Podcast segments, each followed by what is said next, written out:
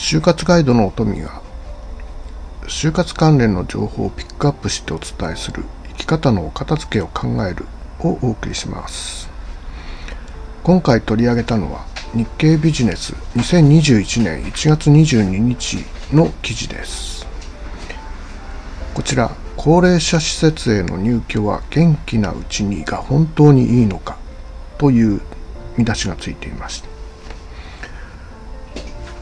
この中で高齢者施設への入居タイミングの議論から発生した疑問がいろいろ書かれているんですけれども第一のハードルとして本人の意思決定ができる時点っていうものが挙げられていました、え、これに関して元気なうちの方が環境変化のダメージを少なくできるという利点を挙げています。しかし現状では入居者の8割が認知症発症後に転居をしているというデータが出ています。要するに本人の意思は非常に重要なポイントになるんですけれどもそれよりも家族の困惑が要因として大きいことがこの記事でも指摘されています。実際に介護は自宅でが60歳以上への内閣府の調査で65%を占めていて 85, あ85歳以上でも65.8%という、うん、高い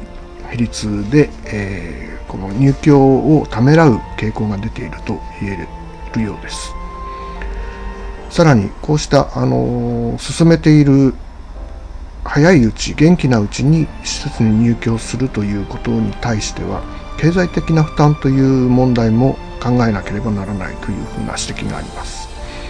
早期入居では費用がより多くかかってしまうという問題が発生するということです。これがいろいろ問題点をピックアップしてご事情に合ったあの入居タイミングを測るというのが現状ではベストな方法になるのではないでしょうか。今日はこの辺で、えー、終わりにしたいと思います。